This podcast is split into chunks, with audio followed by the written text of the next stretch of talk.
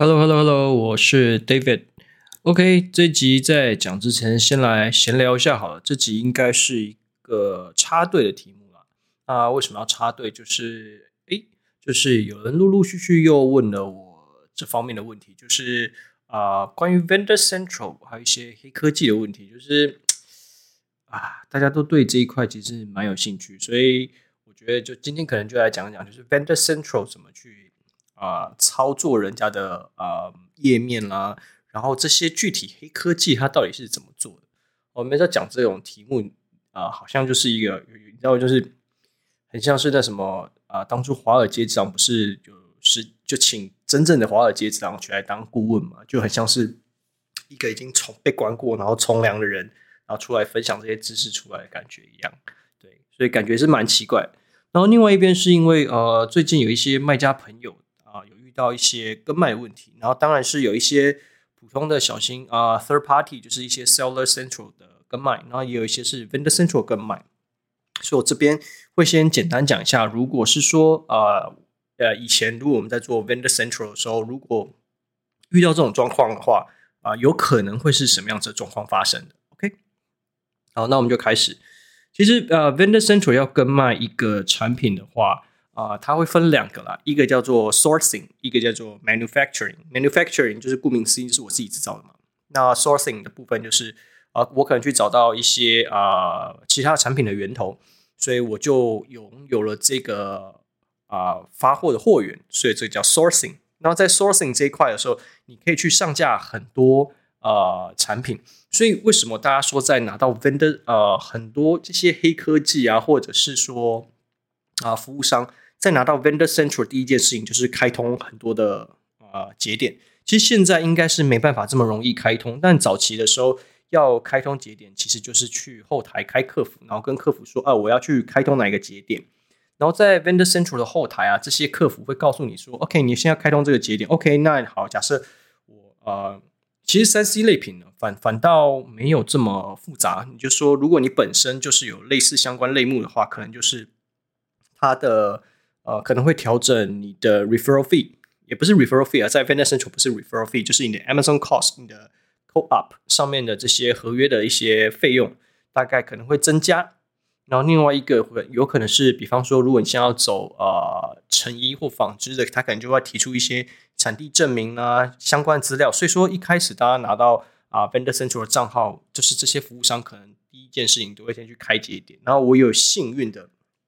曾经拿到一个旧账号是拥有全部节点的这个账号，就是现在在呃二零二二年，如果啊、手上还握有这种可以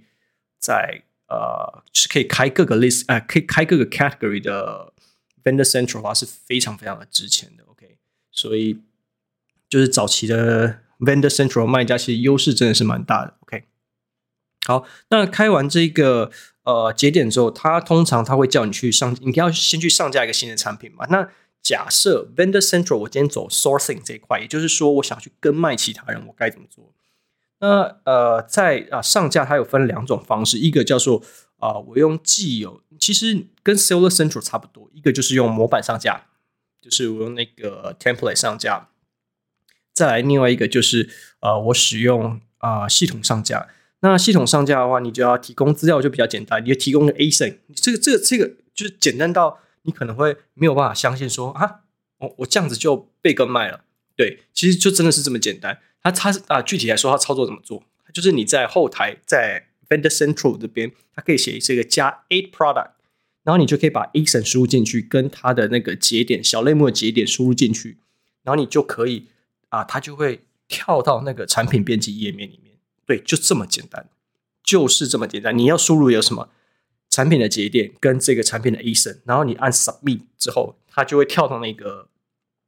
产品的编辑页面里面去。那在产品编辑页面这边的话，你可能啊、会啊、现以前的话是不会挡，但是现在就是为什么啊、会希望这些啊、一般的这 Seller Central 卖家去注册品牌，因为在现在在这一关呢、你如果去要。啊、上架其他的啊、品牌的呃产品的话，会是需要授权书或是对方的授啊、呃、系统账号的授权证明的。因为大家通常有通过一些品牌保护的专案的话，这就没有这么好跟卖了。OK，好，那这一 part 我们先不管，因为通常如果你做了呃品牌保护之后，比较不容易被跟卖。那通常这些要跟卖的卖家，如果居心不良，也不会挑这种这么麻烦的来呃麻烦自己。所以说，他如果发现在这个阶段是需要去提供这些品牌授权证明的时候，基本上应该都会放弃。那好，那假设如果说啊、他真的跳过去之后，他会跳出哪些页面？他会跳出就是第一个就是呃供应商资料。你他这边的话，就是包含像是有人会说，哎，我的标题被啊、呃、标题被那个 Vendor Central 改，哎，我标题被改了，我图片被改了，我的叙述 Bullet Point 被改了。其实呃，在 Vendor Central 的后台啊，它在生成这个呃。其实上架跟一般的大家上架方式可能有点不太一样，因为为什么？因为通常 Vendor Central 有的是什么？通常都是行路，所以说你看这些 Vendor Central 啊，它的标题都会有一个一致性，就是呃这个规则我有一点忘记，但是大概就像是啊、品牌品牌名称，然后啊、比方说啊、Apple 好，就是呃我不能讲 Apple 哈，就是好呃就是 Pineapple，然后它可能一个手机名称。然后手机名称、它的型号，然后跟它的这些呃相关的就是颜色啊，什么什么东西组合起来，你会看到这种组合起来，通常都会是 Vendor Central，因为它的它不用 key 呃它自己的 title，呃那个 title，它只要 key 这些啊、我们所谓的一些供应商的资讯就可以了。这种东西就像什么，就像是你的 menu 一样，所以它要改的是什么部分？他会去改后台，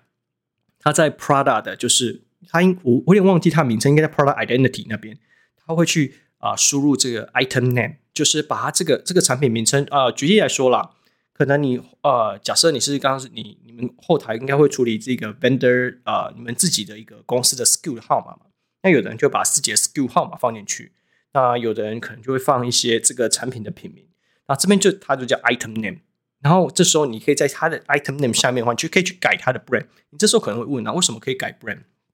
因为有的产品啊，它是没有授权，它可能是 private label。那在 private label 状况下说，它是没有产品品牌保护的话，那它就不隶属于任何品牌。所以说，它现在就是啊、有可能你现在给给它一个随便一个品牌名称都是可以的，因为它本来就不属于任何品牌。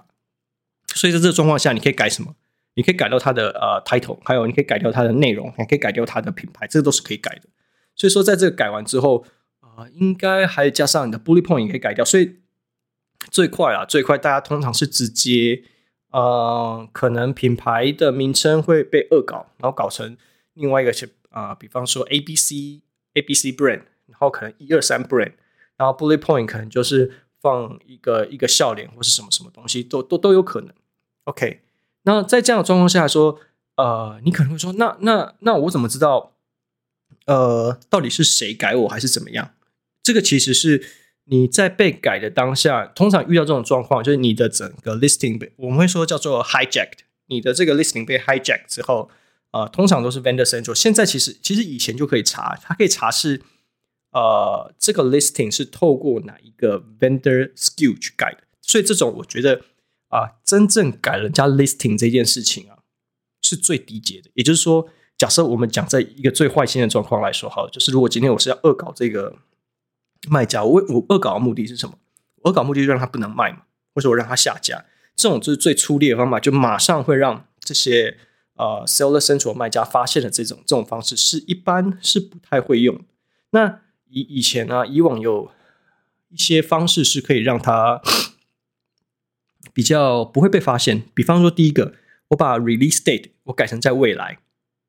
OK，那你会发生什么事？你的在右边 Buy Box 的话，你要下单的话，你就会变成是 Pre-order。你现在你就会看到，哎，我的页面都没有改，可是我会变变 Pre-order，你的 Release Date 被改了。然后这时候，他只要在他 Vendor Central 后台针对这个 Listing，他去放 Unavailable，你就不知道是 Vendor Central 卖家改你，因为你右边看 Buy Box，你还是只看到你自己一个人嘛。你现在看到跟卖的，一定就是说他啊要有货，他才办法跟卖你嘛。所以说你是看不到他的。所以你再看不到他，或是他把他自己的 listing 关掉，他把 release date 改到未来，然后把这个呃 listing 关掉之后，你也看不到他。所以在这种状况下，你可能会不知道为什么我的呃变成 pre-order。那这种状况，如果你没有常常在选你自己的店铺，呃选你自己的 listing 的时候，你可能就会 miss 掉这个。你只会看到诶我为什么 sales 突然间啊、掉下来了？然后再来是呃会去改另外一个地方，就是这个应该是早期最多人在改的那个，就是呃他把这个产品的啊、呃、制造地可能改在一些第三国家，或者是改在一些啊、呃、争议国家，或是啊、他们会叫战争中国家啦，或者是说被美国制裁的国家，像早期的话像伊朗。那如果你在这样你在这边这几个国家。呃，发货的话，因为是美属于美国制裁的国家嘛，然后可能是美国呃呃，就是老死不相往来这些国家的话，从这边地方去发货，在实物上来说是不可行的状况下，啊、卖家是啊、买家通常这时候会做另应该会做另外一件事啊，这时候啊、他会去做一个 test buy，然后 test buy 买完之后，然后去告诉你说这个产品是从伊朗寄过来的，然后你这个 listing 就会被下架，因为你现在属于被制裁的卖家，OK。那这个你也比较不容易发现，因为它是改一些很小的啊、细节，让你没有办法去发现。OK，那基本上啊、像我们刚刚这样讲，所以说其实 Vendor Central 啊、也不要说 Vendor Central，就是其实像 Vendor Central 啊，然后啊、还有就是，其实还有以前还有另外一个那种 Vendor Vendor 的账号啦，就是后来有一些 Vendor 的账号是这样是。啊、它是属于就是 fast fashion，就是快时尚这一块，它是没有这个账号权利是没有办法更卖，所以有一些呃 vendor central 就后期的账号，它是把这个跟卖的这个权利关掉，它会叫你提供啊、你自己的品牌，比方说嗯啊好，假设说好了啊华硕啊，它的这个品牌就是啊电脑的产品嘛，所以它不可能会卖衣服，所以说它会完全把这个锁住，让你完全没有办法再开这个 category。OK，然后你也没有办法去更卖其他的产品，因为你本身就是 manufacture manufacture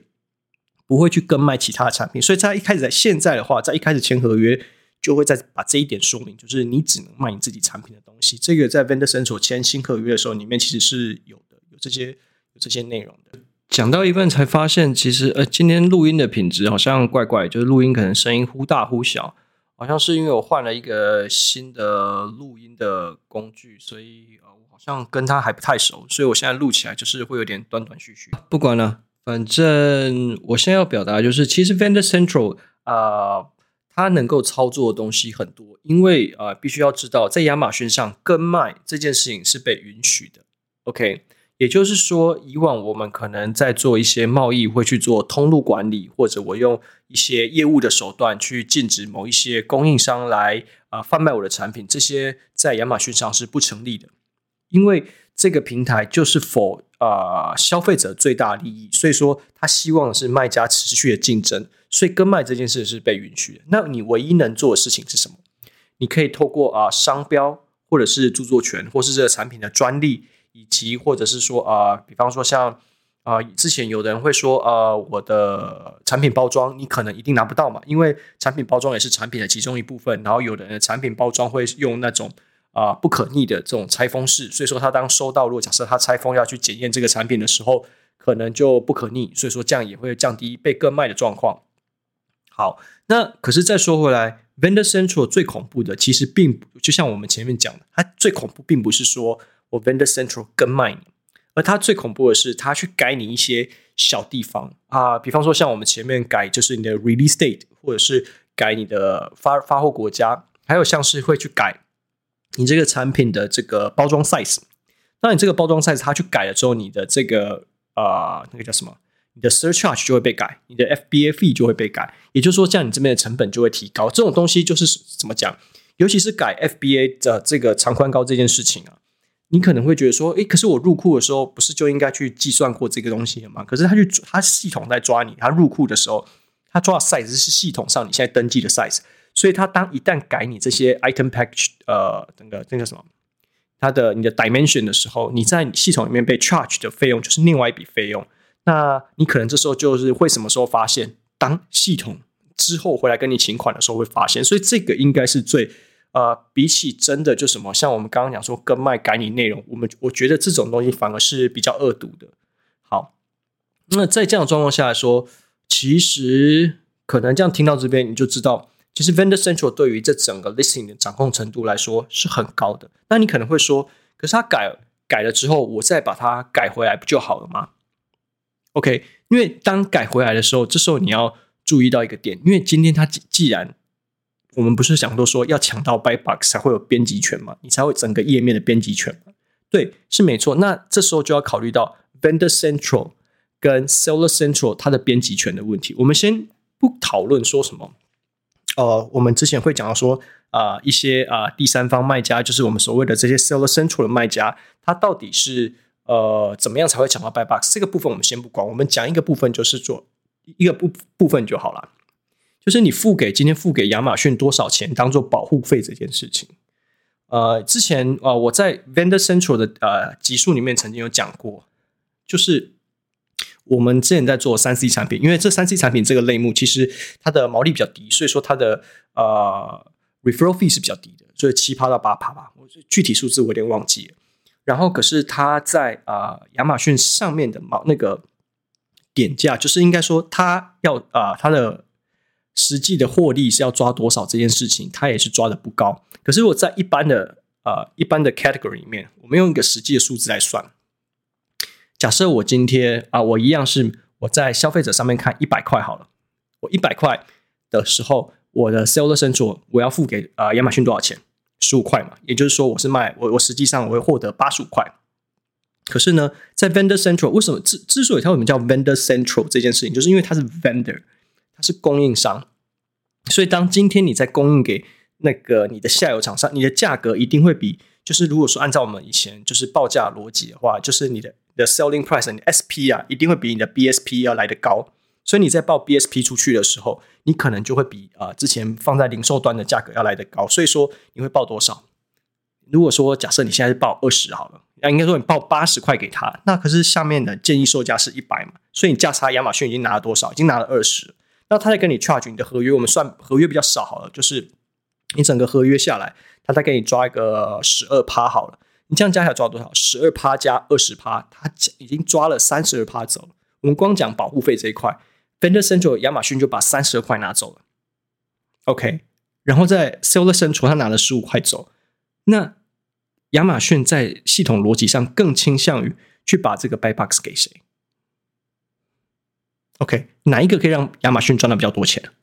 对，我们用这个角度去思考的话，你就会发现哦，Fender Central 有时候呃，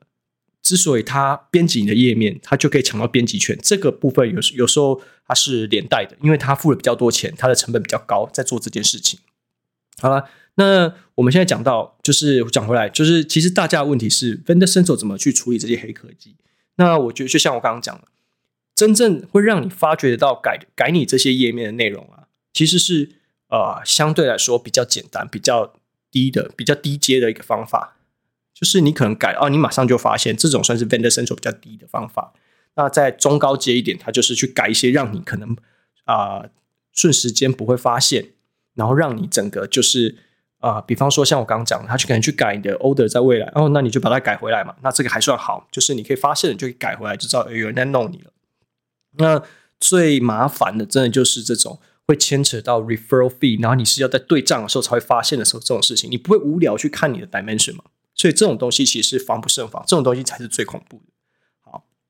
那所以说回来，你要怎么样去挡 VC 去啊、做这件事情？所以请好好，为什么大家都说，请你成为一个品牌注册卖家，一定要先通过品牌？真的不是。只有说我要拿到那个 Brand Analytics 这件事情这么简单，这后面一连串的所有的东西都跟我们现在讲的这个啊、品牌保护是有关的。所以在做在当一个亚马逊卖家之前，与其说了哦，我今年想要上架，我想要先了解说要不要做亚马逊，真的赶快去申请一个品牌吧，去申请品牌保护，不是申申请品牌，你品牌这个申请证号下来之后，你才办法去申请一个品牌注册号码。然后再这样子才可以好好保护你自己。好，这个就是这一集讲针对于 Vendor Central，它在概念上怎么样去啊，我们说叫 hijack 人家的 listing 的一些黑科技以前的用法。OK，那也是提供出来让大家知道，哎，你还有哪一些东西可以去做预防的。OK，That's all。